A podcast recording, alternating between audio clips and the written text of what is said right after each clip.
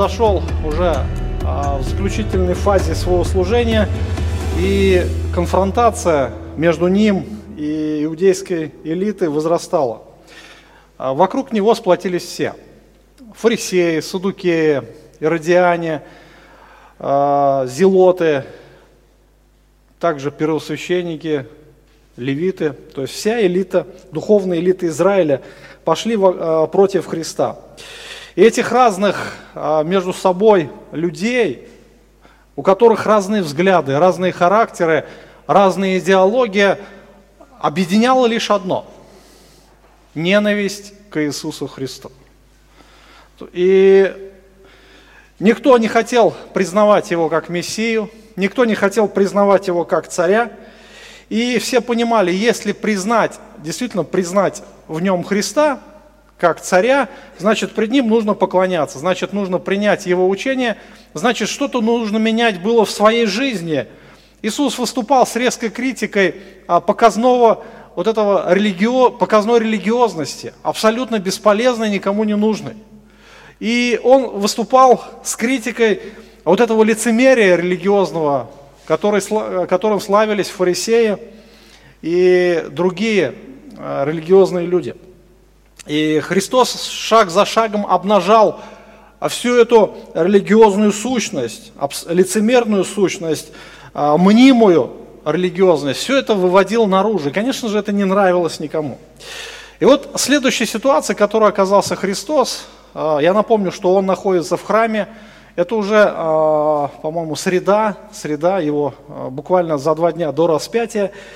До этого он выгнал выгнал э, всех продающих из храма. И потом уже, когда он учился властью, э, вокруг него собрались очень, собралось очень много народу. И процессия, процессия, состоявшая из разных категорий, вот, э, религиозной категории людей, подошли к нему во главе с первосвященниками. И с чего началась эта дискуссия? Э, его спросили, кто, те, кто тебе позволяет так себя вести, да? с какой властью ты это делаешь. И Иисус начал, а, опять же, говорить притчами, и в этих притчах он упоминает фарисеев, он говорит о садукеях, и все, наверное, все категории а, духовной элиты Израиля были затронуты. И следующая ситуация, которая а, происходит именно в тот момент, когда Иисус а, говорил, помните, а, историю о виноградарях, о злых виноградарях. А, это как раз был прямой укор фарисеям, и они понимали, что это о них говорится. И вот это дальше происходит следующее. Мне вот история напоминает, как бы, знаете, КВН. Если кто э, смотрит эти передачи КВН, там есть, когда команда уходит по разные уголки, и начинают выходить представители и задавать вопросы друг другу. Вот что-то похожее. И представители как раз вот а, фарисейской элиты, они а, постеснялись находиться рядом с Христом, и они ушли в сторону. Храм был большой, там было много места. Они нашли такой уютный уголок и начали совещание, что нам делать. То есть мы ничего не можем сделать. А, надо что-то сделать для того, чтобы как-то уловить его. Нужно что-то предпринять как-то закрыть рот ему уже. Все устали уже от его нравоучений, все устали от того, что он действительно нас, нас э, ставит в ничто, буквально не сводит на самый низший уровень. И они принимают определенное решение. Давайте мы прочитаем дальнейшие события, ту ситуацию, которая произошла в жизни Христа. Э, Евангелие от Матфея, 22 глава, с 15 по 22 стих. Тогда фарисеи пошли и совещались, как бы уловить его в словах. Посылают к нему учеников своих с иродианами, говоря, «Учитель, мы знаем, что ты справедлив, и истину Божию пути учишь, и не заботишься об угождении кому-либо, ибо не смотришь ни на какое лицо. Итак, скажи нам, как тебе кажется, позволительно ли нам давать подать кесарю или нет?» Но Иисус, видя лукавство их, сказал – что искушаете меня, лицемеры? Покажите мне монету, которая а, платится подать. Они принесли ему динарий и говорит им, чье это изображение и надпись? Говорят ему Кесарева. Тогда говорит им, итак, отдавайте Кесарева Кесарю, а Божье Богу. Услышав это, они удивились и, оставив его, ушли. И здесь, а, в этой ситуации, фарисеи собрались и решили уловить Христа одним таким лукавым вопросом. И речь идет о налогах. Речь идет о том, а, как а, относиться вот настоящим верующим, последователям Бога, относиться к властям и платить ли им вообще налоги, под эти налоги, а, то, что они требуют. И, конечно же, этот вопрос, он был такой э, лукавый, это была своего рода, был своего рода вопрос-ловушка. И э, главная идея как раз здесь выступает, выступает на передний план, как относиться к властям, Отла, как платить налоги им, не платить. И по сути своей э, Господь показывает, что э, все последователи Христа, они имеют материальную ответственность перед правителем, перед Богом и церковью. То есть, э, что важно, важно заботиться о материальном благосостоянии той страны, где мы живем, а также в той церкви, где мы находимся. Итак, посмотрите, а, встает вопрос. А, мы видим вот эту ситуацию, когда фарисеи уходят, они не знают, что предпринять, они совещаются, и посылают э, к нему учеников своих с иродианами, говоря, учитель, мы знаем, что ты справедлив, истинном пути Божий учишь, не заботишься об угождении кому-либо, ибо не смотришь ни на какое лицо. Итак, скажи нам, как тебе кажется, позволительно ли давать подать кесарю или нет? И вот здесь вот э, мы видим э, то, что выступает на передний план ученики фарисеев – и иродиане. Кто такие иродиане вообще? А слово иродиане а, происходит от слова ирод. То есть это были последователи, а, политическая религиозная группа, которая произошла от слова ирод, последователи ирода. И что делал Ирод? То есть это, а, прежде всего, был политик, который строил отношения с властью. Они считали, что римляне, римляне являются благом, высшим благом для общества, для, также для еврейского народа, так как они дают им относительную религиозную политическую свободу. То есть они а, живут в мире, в спокойствии. То, что им а, дает власть, римская власть, такое спокойствие, им не надо воевать, а, их никто не приходит, там, завоеватели не грабят, не опустошают – и все это благодаря римлянам. И они снисходительно относились к этой власти. Они пропагандировали вот эту политическую власть. И платой за эти блага, которые давал Рим, а, то, что они а, дали власть назначать своих правителей. И как мы знаем, что Ирод, сам Ирод, он даже не был иудеем, он был а, потомок Исава из Идумеев. И Ирод его а, потомки, они были а, врагами Израиля. Вы понимаете, что это были чистые политики, там даже и верой не пахло. И начиная с Ирода Великого, они получили как раз покровительство от Рима. И благодаря только политической власти, благодаря тому, что их защищал Рим, они стояли у власти.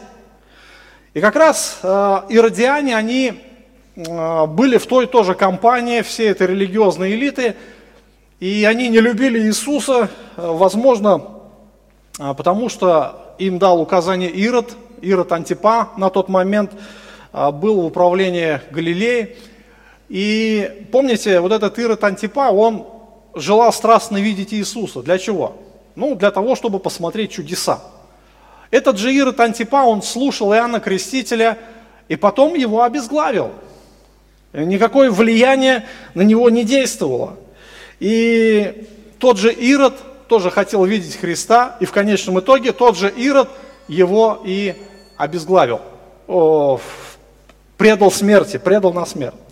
Фарисеи же, они сильно отличались от, от иродиан. То есть это был такой союз, который при других условиях он бы никак не мог существовать. По причине противоположности взглядов вот этих двух движений – Это было политическое, а, политическое движение больше. А, там не обязательно нужно было верить в Бога. Главное – держаться, а, одобрять власть римлян. Фарисеи же наоборот, это, было это было религиозное течение, которые держались закона, которые считали себя чистыми и старались призывать к этому весь народ, учить народ закону, но это было религиозное поклонение. И когда а, фарисеи собрались между собой, то есть какой составить э, для, э, план, чтобы убрать Иисуса Христа, то у них вот этот хитроумный план созрел. А, созрел этот план, который состоял в том, чтобы вынудить Иисуса сказать что-нибудь против римских властей. И достаточно это было, чтобы его можно было схватить как мятежника, а, ну, в общем, нейтрализовать, а возможно даже и убить. И фарисеи, они не могли идти сами, потому что они отличались от всей остальной толпы. У них одежда была особенная, то есть религиозная одежда, которая а, показывала их превосходство над всем остальным миром. То, что они самые послушные Богу. И, конечно же, а, так как постоянно они ходили за Христом, Иисус знал их в лицо. И вот эта вся их позиция, вот эта вся их полемика, она была, выглядела бы неубедительно. И даже если бы они пришли а, к правителям римским и сказали, вот, Иисус настраивает, а, настраивает толпу против а, римских властей, то, конечно же, они были бы неубедительны, потому что они сами ненавидели римлян. И тут они посылают своих учеников, потому что ученики, они особо не отличались от толпы, и они взяли а, во свидетели как раз иродиан. Потому что иродиане это были весомые свидетели. Их слово перед римскими властями было бы на самом деле очень сильным, очень веским доказательством, что действительно Иисус является мятежником.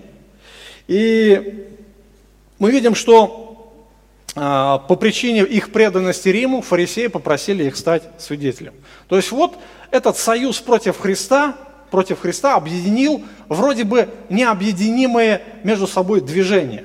Ну, это примерно то же самое, как попробуйте соединить, например, воду и керосин вместе. Как не мешай, как не тряси, они никогда не соединятся. Но вот эта причина, ненависть ко Христу, а, заставила, побудила их на какое-то время стать союзниками непримиримых врагов. И мы видим, что а, вопрос, вопрос, вот этот вопрос, который а, задали Христу, это вопрос уплаты налогов. Иудеи имели несколько разновидностей налогов, и платить налоги на храм – на храм, это было для них честью. А потому что ну, нужно было содержать храм, нужно было а, поддерживать вообще служение Богу, и это было делом благородным, так как укрепляло национальную религию, национальное самосознание каждого еврея. А вот платить э, налоги римской оккупационной власти, это было нечестивое занятие. И это было как бы поддержание в той власти в стране, той а, оккупации, это было одобрение. И а, иудеи, конечно же, ждали, что придет лидер, придет лидер, а, то есть Мессия, который освободит от власти римлян и который избавит их от этого унизительного налога. А, задав вопрос о том, что нужно ли платить налоги, иродиане и фарисеи надеялись поставить Христа как раз в такой, в тупик, загнать его в угол. И при любом раскладе, при любом раскладе его можно было бы обвинить. Если бы он сказал, да, нужно платить налоги, все нормально, платите, то от него бы отвернулись все иудеи, все те, кто, может быть, сочувствовал Христу, его последователи, его ученики, которые ненавидели римлян, они сказали, как так можно вообще рассуждать? И, наверное, это римский ставленник, э, это вообще не наш человек, да. И таким образом, а, при таком положительном ответе а, фарисеи надеялись против Христа обратить все еврейское население, весь Израиль. При отрицательном ответе, если бы Христос сказал, не, не надо платить налоги, не надо, это нечестивое дело, то, конечно же, он стал бы, а, выступил как мятежник римской власти, и его очень легко можно было предать на суд языческим властям как мятежникам. И тактика, которую избрали фарисеи и радиане, была весьма лицемерна и лукава. То есть э, это было действительно план, план, который а, ставил бы Христа в такое неудобовразумительное положение. А, евангелист Лука, а, описывая эту ситуацию, он говорит следующее.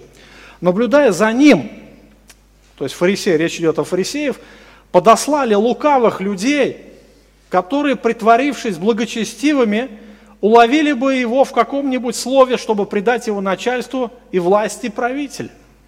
То есть здесь описываются как раз эти люди – эти люди, которые были посланы ко Христу. Во-первых, они были лукавы. То есть они а, были по своей сути а, нечестивыми, а, их жизнь не, не имела никакого благочестия, страха Господнего, но они притворились благочестивыми, что действительно им важна истина, они слушают Христа, и действительно то, что скажет Иисус, будет важно для них – то, что повлияет на них, но их мотивы были совершенно иные. Это были лукавые мотивы, нечестивые мотивы.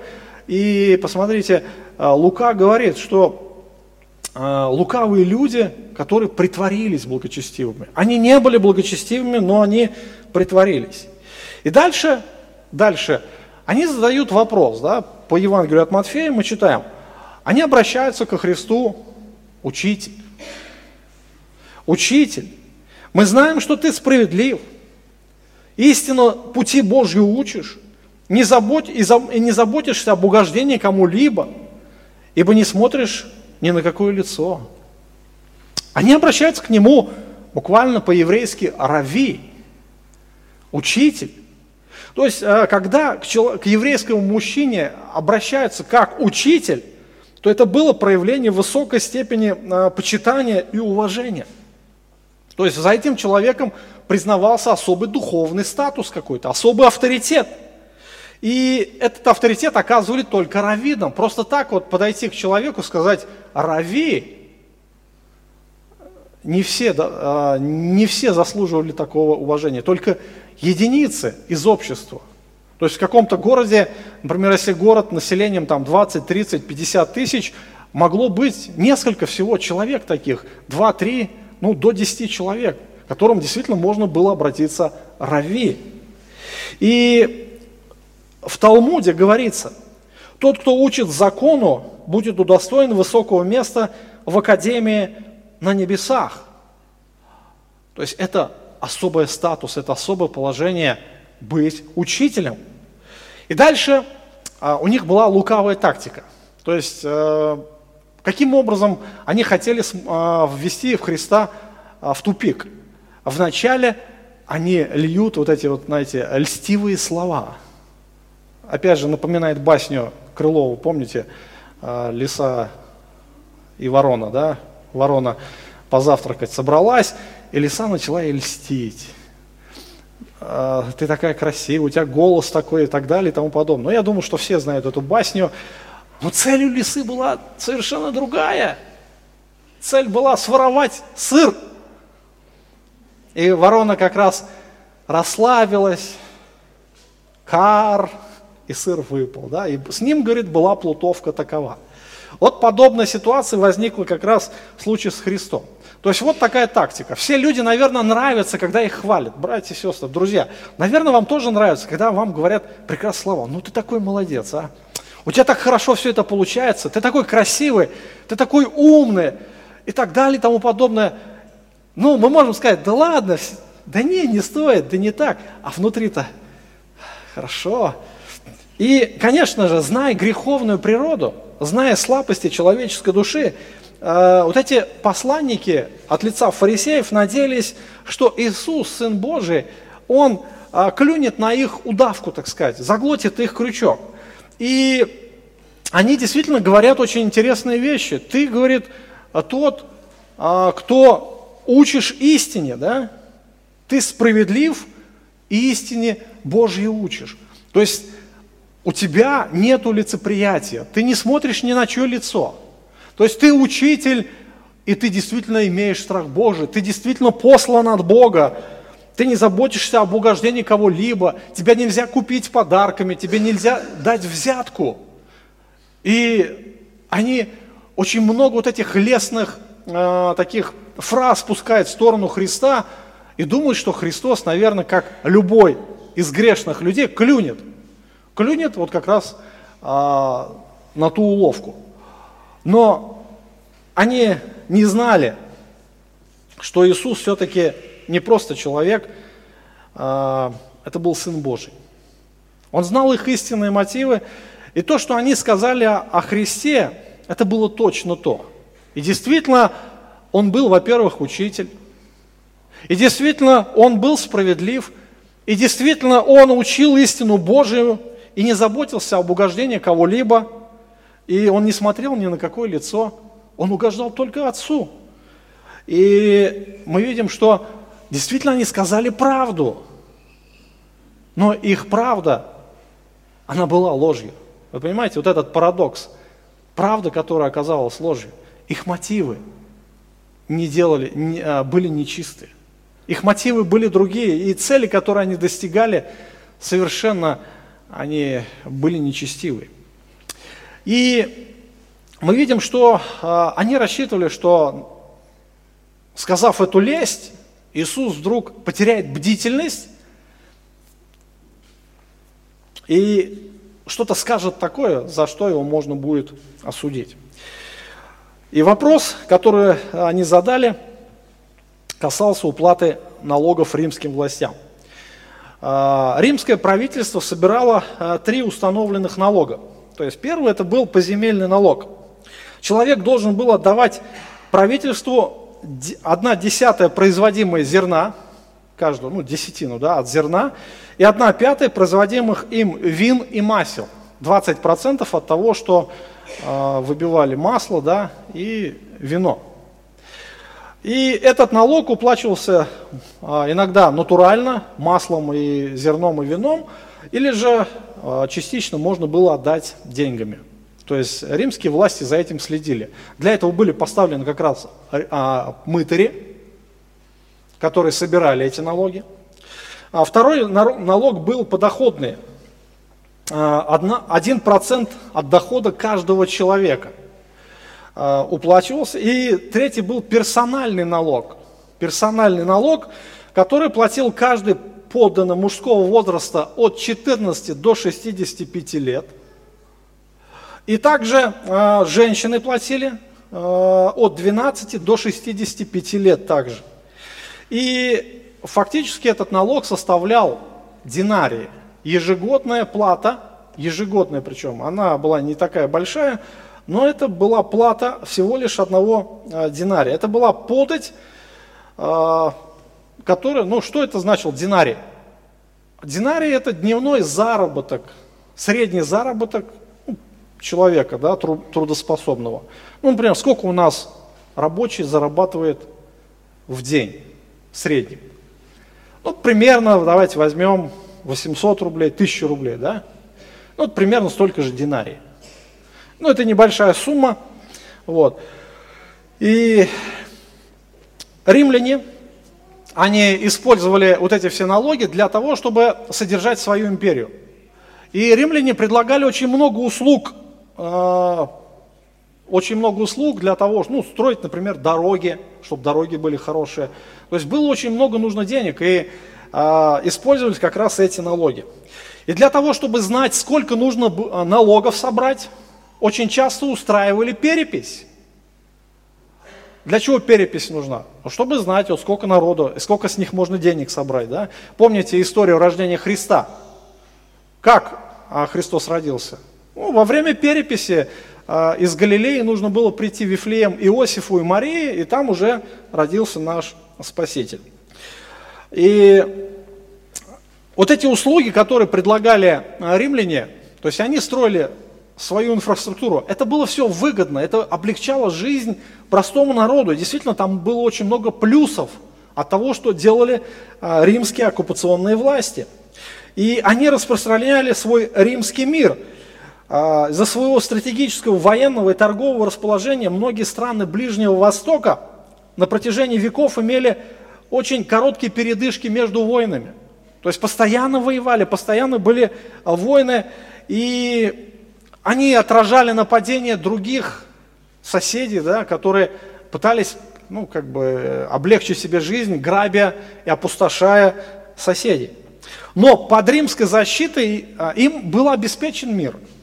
То есть римляне имели сильные войска, и они стояли гарнизоны, в каждой провинции стояли свои гарнизоны, и никто не смел нападать на римлян, потому что э, это самоубийству подобно. Палестина как раз находилась на очень стратегически важном месте. Если вы знаете, помните карту а, Израиля, то Израиль находился на середине, как бы такой, знаете, природного полумесяца.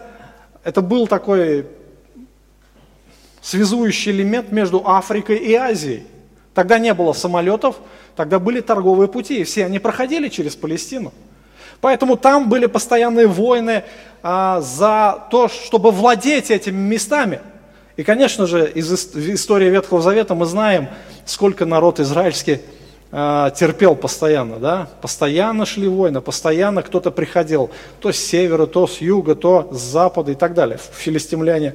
И Господь, Господь вот допускал таким образом а, израильскому народу жить. А, потому что израильтяне, они не всегда были послушны Богу. И Бог использовал неприятелей. И цель была одна, чтобы Израиль всецело стал уповать на Бога. И хотя вот этот налог, он не был, а, вот этот подушный налог, да, один динарий, не был, может быть, э, для большинства людей самым высоким налогом, но для евреев это а, он бил по гордости. Это был оскорбительный для них налог. И они считали себя, они считали себя принадлежащими Богу, и поэтому они должны были платить народы, э, налоги только для Бога. И Цезарь, Цезарь был для них не Бог. И они это исповедовали. И как раз э, против вот как раз римских властей э, часто восставали, ну, были восстания. Помните, Гамалиил а, сказал такую фразу, что было, там, Иуда Галилеянин восставал, а, погиб, он погиб, и которые слушались его, они расселись. То есть именно вот на этой национальной патриотической ноте были все эти восстания. Никто не хотел быть под римской оккупацией. Поэтому и была успешная вот эта партия зелотов, которые хотели свергнуть имское иго. И фарисеи, конечно же, использовали вот э, такие настроения, они взяли э, в союзники Родиан, и они задали вопрос, и при любом раскладе Иисус бы был виноват. Вот, если бы сказал «да», то от него отвернулись бы патриотически настроенные иудеи, если бы сказал «нет, не надо платить», то тогда бы он стал мятежником в лице а, перед Римской империей. Но и, э, фарисеи просчитались фарисеи просчитались. Почему? Потому что а, Христос знал уже до этого, а, как будут происходить события. Он знает каждое сердце. Он Господь Бог, Он Сын Божий. Он знает каждого мысли. Он знает каждого жизни. И посмотрите, а, сам ответ Христа, он был такой очень емкий может быть, э, очень глубокие по смыслу, по замыслу и очень мудрые. И вроде бы в безвыходной ситуации, ситуация была реально безвыходная. И любой человек бы попал бы в просак. Но не для Господа это была ситуация. Да? У Господа всегда есть выход. У Господа всегда есть выход. Поэтому, если мы действительно живем Господом, уповаем на Господа, на Христа – то у нас всегда будет выход в любой ситуации. Братья и сестры, это ободрение. Что у нас такой мудрый Бог. Мы верим в этого мудрого Бога, а, славного Бога, сильного Бога, который управляет всеми абсолютно людьми, всеми ситуациями.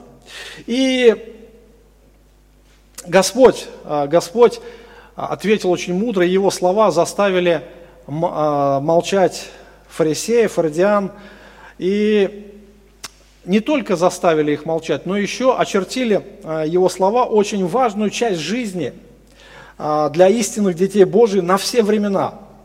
То есть как раз слова Иисуса Христа отражают истинную сущность отношения всех детей Божьих к существующим властям. То есть эта истина, она насущна сегодня и для нас, потому что это Божья истина. Господь показывает, как надо к ней относиться. А, Христос знал их сердца. И посмотрите, вот эта фраза «Христос видел лукавство их». Он видел их лукавство, он знал их мотивы, он знал их цели, для чего они подошли к нему. И фарисеи были настолько уверены, что их план сработает, а, что они а, буквально охотно подчинились Христу, когда он говорит, ну, лицемеры, говорят, принесите мне динарий. И они, конечно же, с таким самодовольством э, начали искать динарий, нашли динарий и дали его Иисусу. Ну, думают, что он нам сейчас скажет. И Господь-то он знал, э, почему Иисус сказал, принесите мне динарий. В то время в Израиле э, ходили очень ну, разные валюты. Были греческие э, деньги, э, были деньги других стран, э, еврейские деньги также были. Но, э, но э, римские деньги, вот как раз динарий, это были особенные деньги. И это римская серебряная монета, которую печатал сам император. Потому что она, а, только ему принадлежала власть печатать монеты из золота и серебра. И когда царь выходил, восходил на престол, он начинал чеканить свою монету. То есть каждый царь, каждый император Римской империи, он печатал свою монету. И даже претендент на престол, он тоже иногда встречается монеты не императоров, но они когда-то были претендентами, и они тоже чеканили свои монеты в подтверждение реальности их царского положения. И монета считалась собственностью императора, изображение которого было на ней выбито. И именно вот этот последний налог, последний налог а должен был платиться римским динарием серебряным динарием, который показывал власть императора. На одной стороне обычно, на обычно, на одной стороне печатались э, достоинства монеты, да, там динарии, статиры и так далее, а на другой стороне было э, изображение императора и, возможно, его имя – и как раз иудеям это не нравилось. Они всячески выступали против этого налога. Э, и причина, почему они ненавидели этот налог, из-за религиозных соображений.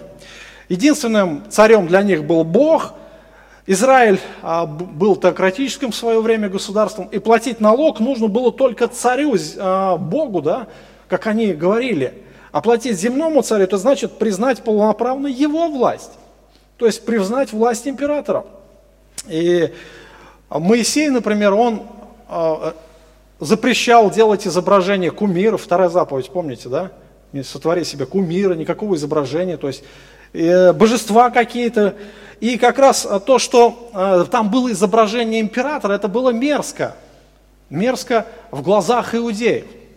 Э, по какой причине? Ну, даже до сих пор есть такие ортодоксальные евреи, которые говорят, что фотография это грех. Потому что там изображен, а, есть изображение. А обычно а, на изображениях люди а, фотографируют там кумиров своих, да, например, себя, я кумир там. И вот они имеют такое отношение к фотографиям, и поэтому не фотографируются и, и запрещают это сделать своим последователям. Но, но а, монета, которая дали Иисусу Христу, а, там было изображение какого-то императора. Какого неизвестно. Например, по религиозным соображениям э, израильтяне не принимали эти монеты Потому что императоры делали себя богами. Вы понимаете, в чем была проблема? А если там, например, была монета Тиберия, то Тиберий выпустил монету следующего содержания. На одной стороне было его изображение, а на другой стороне э, был выгравирован э, он сидящим на престоле как первосвященник. Понимаете, да, о, о чем это говорит? То есть они брали Божью власть в свои руки и делали себя божествами. А, несколько императоров, включая Юлия Цезаря, присвоили себе статус Бога. И э, тем самым требуя к себе не только политического почтения, но еще религиозного поклонения. Вот очень много иудеев умерло из-за того, что они отказались почитать а, Бога императором. В том числе потом уже и христиане стали погибать из-за этого. И, а, например, Август Цезарь а, в 17 году, когда на небе появилась необычная звезда, он объявил 12-дневное торжество, на котором а, коллегия римских священников во главе с самим Августом даровала массовое отпущение грехов всем гражданам империи. И в этом же году были отчеканены монеты, объявляющие Августа сыном Божьим. То есть, понимаете, вот эти вот монеты, это сама, само э, содержание монет, оно было богохульным. И держать ее у себя, это было грехом для иудеев. А тем более платить налог, тем самым признавая власть этих императоров над самими собой. Поэтому всячески они были против этого налога. Он был не такой большой, но он был знаете, оскорбительным. Он бил самое религиозное сердце каждого иудея. И когда Иисус спросил о том, чье изображение на этой динарии, все как один ответили кесаря. Все как один ответили. И вот дальше ответ Христа, э, с одной стороны, был весьма прост, но с другой стороны, он был очень глубоким по, по смыслу, действительно очень мудрым. Его ответ, он буквально обезоружил его противников. Они ничего не могли ему сказать. Вот. И мы читаем дальше, что Иисус говорит им. Итак, отдавайте кесарево кесарю, а Божье Богу. И услышав это, они удалились, удивились и, оставив его, ушли. Христос действительно э, сделал единственное мудрое решение, да, провозгласил а, единственный правильный ответ. То есть он провозгласил принцип Божий. Во-первых, Господь говорит о должном отношении к земным правителям. Вот здесь интересно, Иисус использует выражение, Иисус использует очень интересное выражение. То есть, а, кто знаком немножко с греческим, тот поймет, о чем идет речь. Смотрите, слово он говорит, итак отдавайте кесареву кесарю. Слово отдавайте. Буквально оно звучит по-гречески аподидоми. Апо, приставка есть. Фарисеи его спросили, позволительно ли давать дидоми, просто давать. Это просто давать взаймы или просто что-то давать кому-то. Слово «аподидоме», оно обозначает буквально возвращать, отдавать долг или быть ответственными. То есть буквально Христос показывает, что все те, кто действительно верит в Бога, следуют за Господом, следуют за Христом, то должны взять на себя эту ответственность. На каждом есть определенная ответственность. И в этом была его сила, да, сила этого ответа в одном слове. Вы должны взять на себя ответственность, быть должными, отдавать то, что требует кесарь. И платить подушный налог кесарю вполне законно и правильно, потому что это залог, это налог кесарев, он принадлежит сфере его влияния, он земной правитель. Уплата налогов является обязательной в нравственном отношении. И Бог определил в Священном Писании повиноваться властям и платить им налоги. Иисус не делает никаких исключений. Неважно, кто ты. Неважно, являешься ты верующим, неверующим, но твои, платить налоги – это твоя святая обязанность. И никто не освобождается от этой обязанности. И даже если в правительстве сидят богохульные, языческие правители, идолопоклонники, то в любом случае это не, освобождает, не освобождает а, верующих от ответственности платить налоги. Народ, а, народ Божий должен платить налоги правительству, которое казнило даже самого Сына Божьего. Вы понимаете, о чем говорит Иисус? Буквально за два, за три дня до своей смерти. За три дня до своей смерти Он говорит о том, что вы должны это делать. Государство имеет божественное право облагать налогами, поскольку это сфера его обязанностей. А граждане имеют божественную ответственность отдавать эти налоги и платить их. Неуплата налога является одним из самых распространенных преступлений во всем мире.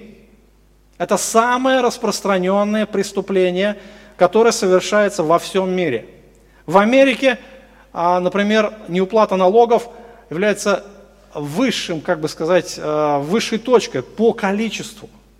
Постоянно, постоянно находят тех, кто не, не платит налоги. Постоянно происходят судебные процессы. В России, например, у большей части населения даже есть позиция такая, вообще не платить налоги. Никто точно не знает, сколько налогов должно быть уплачено, потому что никто не ведет точных доходов населения.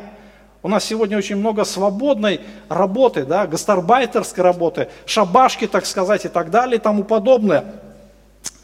И Господь э, говорит, что, в принципе, даже та обязанность, маленькая, может быть, даже если правительство взимает небольшие налоги, но христиане должны это делать. Послание к римлянам. Апостол Павел, говоря в 13 главе об отношениях к правителям, он говорит, что мы должны повиноваться, потому что правители – это слуги Божьи. Даже неверующие правители – это тоже слуги Божьи, они поставляются самим Богом, чтобы вершить Его волю здесь на земле. Павел говорит в 13 главе, 6-7 стих, «Для сего вы и подати платите, ибо они Божьи служители, этим самым постоянно заняты. Итак, отдавайте всякому должное. Кому подать – подать, Кому оброк – оброк, кому страх – страх, кому честь – честь. Здесь очень ясно апостол Павел говорит, что мы должны платить налоги, потому что чиновники являются божественными служителями. Еще раз хочется отметить, что иногда трудно принять тот факт, что, например, а, у власти сидит нечестивый человек, принимает безбожные законы, притесняет церковь, а, проявляет всяческую несправедливость, и мы должны принять эту истину, которую говорит Иисус.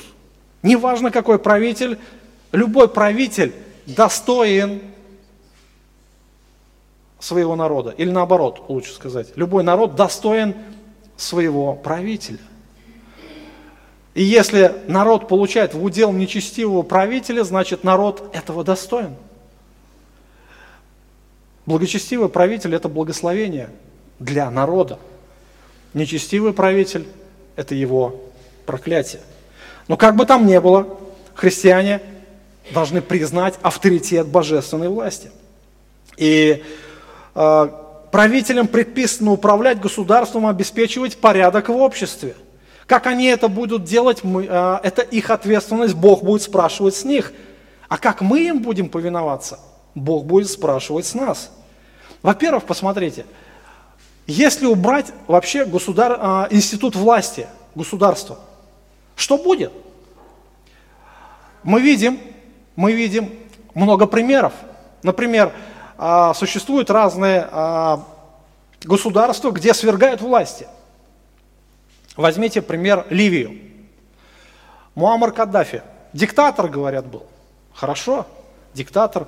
Его свергли. Что там сейчас? Хаос мародерство, насилие, э, неустройство государственное. Цены взлетели. Бензин стоил по советским меркам от 2 до 5 рублей. Где вы за 2 рубля можете найти литр бензина в мире? Это был самый дешевый бензин. Сейчас лучше об этом не спрашивать. Государство установило законы, которые защищают человека. И без этих законов, без их соблюдения, главенство был а, сильный, эгоистический, безнравственный человек.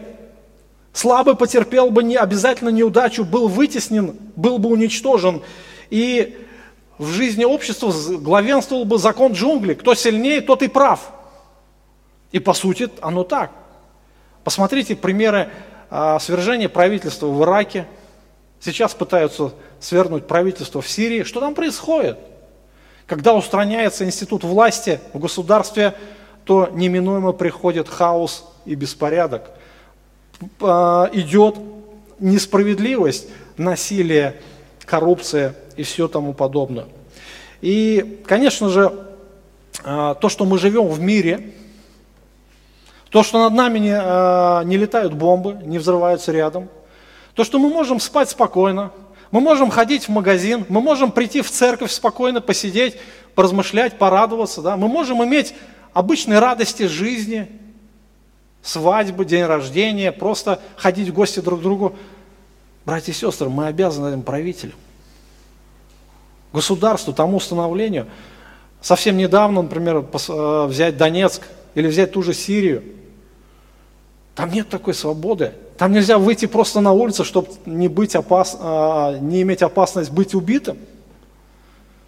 Люди сидят в подвалах, боятся бомбежек. Никто не застрахован от того, что изнасилуют твою жену, убьют твоих детей. И жить в постоянном страхе. И даже, может быть, не иметь ни копейки денег, голодать, не имея глотка воды. И все одна причина – нет власти, нет порядка. Мы должны благодарить, действительно, а, благодарить Бога. В первую очередь, Писание нам а, дает вот эти наставления, прежде всего, совершайте молитвы, прошения, благодарения за всех людей и за начальствующих, чтобы нам проводить жизнь тихую, безмятежную, во всяком благочестии и чистоте. Простой человек обязан государству большим количеством услуг, которые были бы недоступны для него. И сегодня мы можем с уверенностью сказать, что мы живем лучше, чем короли. Какой король имел у себя дома горячую воду? Какой король имел бы у себя канализацию, водопровод и тому подобное? Тепло, отопление вот у него было. Если вам интересно, почитайте историю о, о том, вот эти большие замки есть, какой там смрад стоял, потому что не было канализации, ходили прямо под кровать. Как они спали, а мы Э, смотрим там, они в колпаках, в одежде там, и почему в колпаках-то?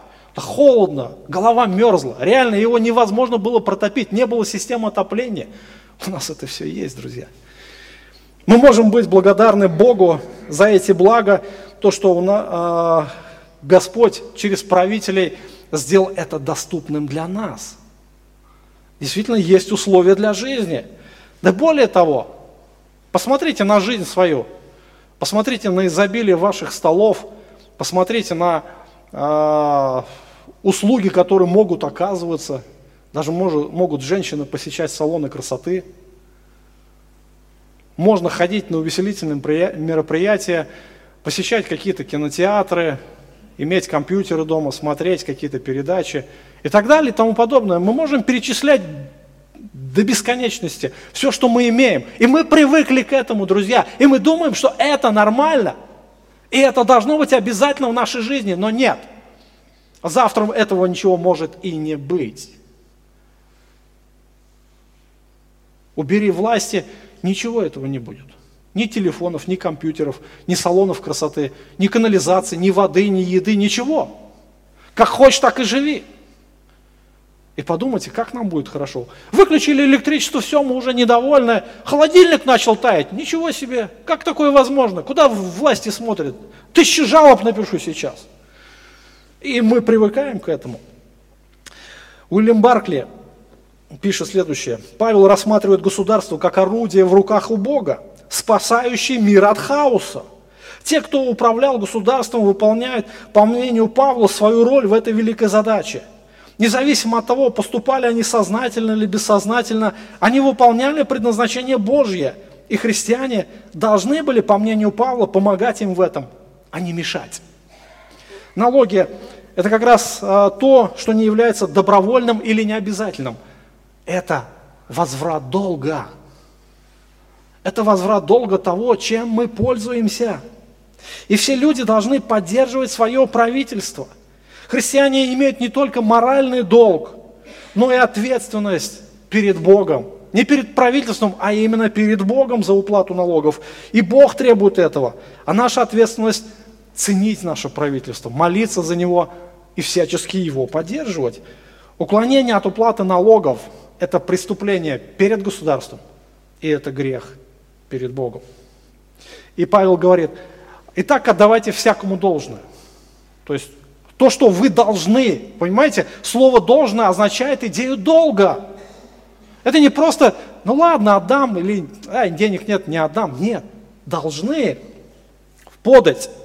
А, слово «форос» тоже слово, а, то, что и в шестом стихе обозначает, общий налог на прибыль и имущество, которые платили иностранным правителям, что делало его способным тягостным – вот этот налог, да, подать, как раз то, что израильтяне, может быть, ненавидели. А, оброк – это форма пошлины или товарного налога, непосредственно уплатившего римским правителям, опять же. Это все шло а, римским правителям. Иудеи получил очень много от римлян, очень много. Во-первых, инфраструктура, дороги. А, в Римск, во времена Римской империи были построены дороги очень хорошие хорошие дороги, которые э, существуют до сих пор, живы до сих пор. Вот дороги строили это, да. Вот. И это сделало облегченным сообщение между городами. Коммуникация возникла, да. Очень много а, таких тоже услуг, услуг, которые облегчали бы жизнь простых иудеев.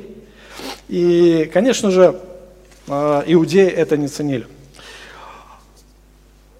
Обратите внимание на то, что Иисус говорит, что вы должны отдавать свой долг или быть ответственными а, кесареву то, что принадлежит кесарю. Но Иисус еще и добавляет следующее. Но вы а, еще должны и Богу.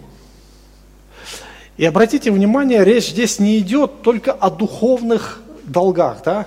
то, что мы должны там Богу поклоняться, то, что мы должны там Богу служить, мы должны это, то-то, то-то.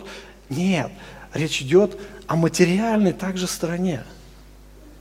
То есть речь идет о налогах, речь идет о материальных каких-то вещах, которые должны делать верующие по отношению к Богу. И Иисус, Он говорит о том, что э, очень важно отдать Богу то, что Ему принадлежит.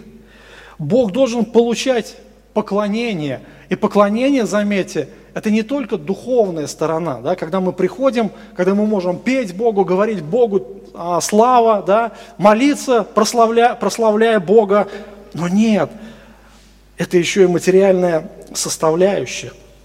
А, Бог требует от нас отдавать Ему то, что принадлежит Ему. Помните великое поручение Иисуса Христа – Итак, идите по всему миру, научите все народы, крестя их во имя Отца, Сына и Святого Духа, уча их соблюдать все, что я вам повелел. Да? Итак, идите. Легко ли выполнить великое поручение, друзья? Нет, нелегко. И без материальной составляющей это сделать невозможно. Помните, апостол Павел совершил три миссионерских путешествия. А каким образом он это сделал? Представьте себе, он совершил круиз по Средиземному морю. Во сколько денег ему это обошлось? И Павел был небогатый человек. И мы знаем, что церковь, она взяла на себя эти обязательства. Именно миссионерство является а, одной из основной обязанностей христианина. То, что в это дело мы должны вкладываться, чтобы распространялось Царство Божие здесь на земле. Обязанностью церкви также является поддержка служителей, которые учат, наставляют церковь. Это действительно то, что оговорено, опять же, священным писанием. Но также еще помимо основных обязанностей есть также и создание условий для поклонения. То есть мы находимся в такой климатической зоне, ну, где необходимы теплые помещения, так ведь, да? Вот даже тому, чтобы собраться здесь, это было, ну, не просто сделать. Те, кто участвовал в постройке Дома молитвы, знают, сколько было сюда вложено сил, средств. Для чего? А чтобы мы сегодня могли сидеть здесь. И без денег это сделать было бы невозможно. Мы приходим сюда, нам нравится, когда здесь тепло, светло, уютно, да, и мы думаем, что так и должно быть. Но ежемесячно, ежегодно приходят счета. И за них кто-то должен платить. Кто? Господь даст, да, с неба пошлет. И, в принципе, это то, что принадлежит Богу, друзья. Это даже не наша ответственность, это то, что принадлежит Ему. А, мы помним историю, когда к Христу подошли служители, а, собиратели подати на храм, да, помните? Историю, когда Петру говорит, иди закинь удочку, там найдешь статир, отдашь за меня и за себя. Иисус поддержал эту идею, говорит, мы должны это делать.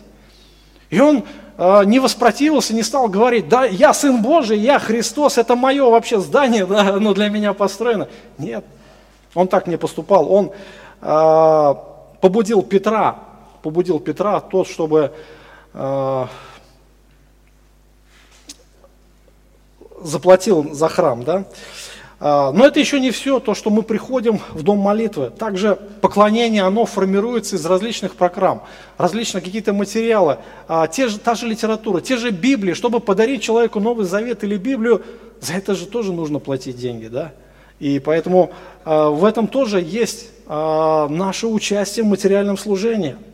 Также а, помните о том, что очень часто устраиваются различные общения, различные конференции, какие-то поездки, на какие-то мероприятия, и это тоже финансовое вложение.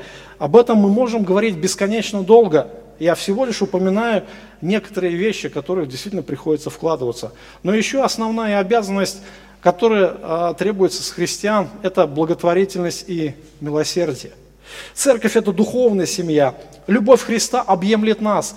И если Христос живет в нас, то каким образом Он будет проявляться через нас? Любовью. Любовь – вот главный мотивирующий фактор каждого христианина. И апостол Иоанн говорит, любовь мы познали в том, что Он положил за нас душу свою, и мы должны полагать души свои за братьев – а кто имеет достаток в мире, но видя брата своего в нужде, затворяет от него сердце, как пребывает в том любовь Божья? И здесь Иоанн говорит опять о деньгах, друзья. Если я вижу брата в нужде, и там ничего не шевелится, как в тебе может пребывать любовь? Может быть, ее там и нет совершенно. Может быть, там вообще Христа нету, может быть, ты вообще человек неверующий. Мы можем говорить об этом бесконечно долго. Иисус подчеркивает, все, что мы должны отдать Богу, пусть принадлежит Ему. И это не просто подачка, это возврат долга. Это обязанность, которую мы имеем перед Богом. Наше служение Богу будет явно затрагивать наше материальное положение. И Господь говорит о том, что Он благословит. Он восполнит. И в этом есть принцип. Когда мы надеемся на Господа, когда мы хотим быть послушными Ему, Бог будет заботиться о нас. Бог будет восполнять наши нужды. И верующие, заметьте, они никогда не останутся в долгу перед Богом. А в притчах есть а, такой стих, дающий, говорит, нищему дает взаймы Богу взаймы Богу дать, понимаете, да? Удивительные тоже места есть. И Христос дал очень такой, вроде бы короткий ответ, да? Но он настолько емкий, он настолько жизненно необходимый, настолько мудрый. И когда фарисеи услышали то, что сказал Иисус, у них рот закрылся. Им нечего было ответить. Они даже ничего не могли противостать ему, как-то обвинить его в чем-то и им оставалось только одно уйти. Если бы они, например, дальше как-то пытались развить тему, то они поставили бы себя еще в больше в глупое положение. Они на самом деле были в какой-то мере опозорены. Христос их обвинил, вы, говорит, лицемеры. Вы, говорит, лицемеры. У вас, говорит, в мыслях совершенно другое. И когда они это услышали, они услышали совершенную мудрость, и они не могли противостать этой мудрости. И они, единственное, что осталось им, удалиться. Оставив его, они ушли. Господь наш действительно великий, мудрый, чудный, наш Спаситель. Да? Мы верим в этого Бога, у которого нет безвыходных ситуаций, который знает ответ на все наши жизненные вопросы. Он знает, как решить наши проблемы, поэтому будем обращаться к Нему.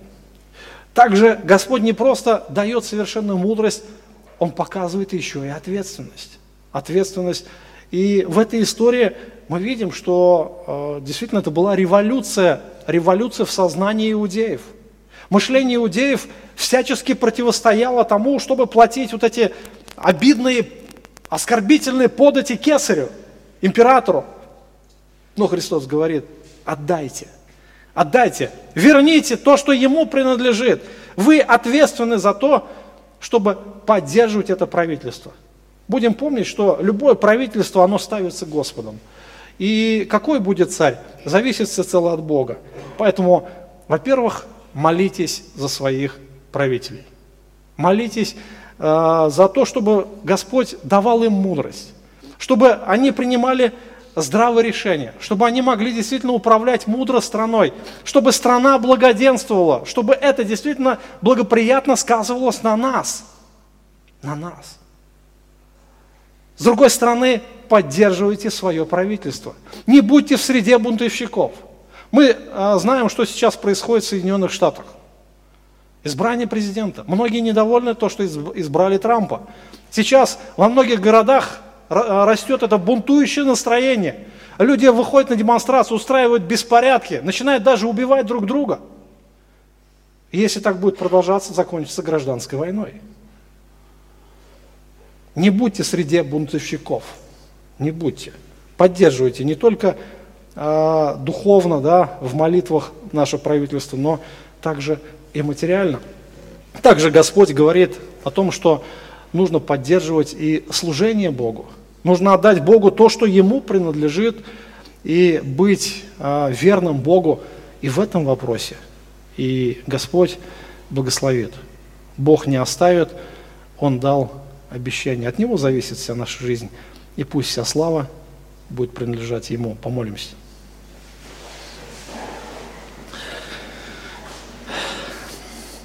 Наш чудный, милосердный, мудрый Спаситель наш, Ты действительно великий Бог. Ты мудрый Бог, у которых нет безвыходных ситуаций. И мы видим на страницах Священного Писания, как Ты поступил э, в ситуации с фарисеями, с иродианами. И как чудно вышел ты из этой ситуации, вроде бы из безвыходной, и с другой стороны ты даешь вот эти мудрые наставления. Иногда сердце противится, противится правителям, противится, может быть, э, тому, что они требуют от нас, противится уплате налогов, потому что, может быть, денег не хватает. Отец, ты знаешь все наши нужды, наши проблемы. Позаботься о нас, о нашем кошельке, чтобы нам быть верными Тебе, чтобы мы могли действительно поддерживать наше правительство и также поддерживать служение Богу. И пусть в этом будет прославлено Твое святое имя. Ты этого достоин, наш Бог, Отец, Сын, Святой Дух. Аминь.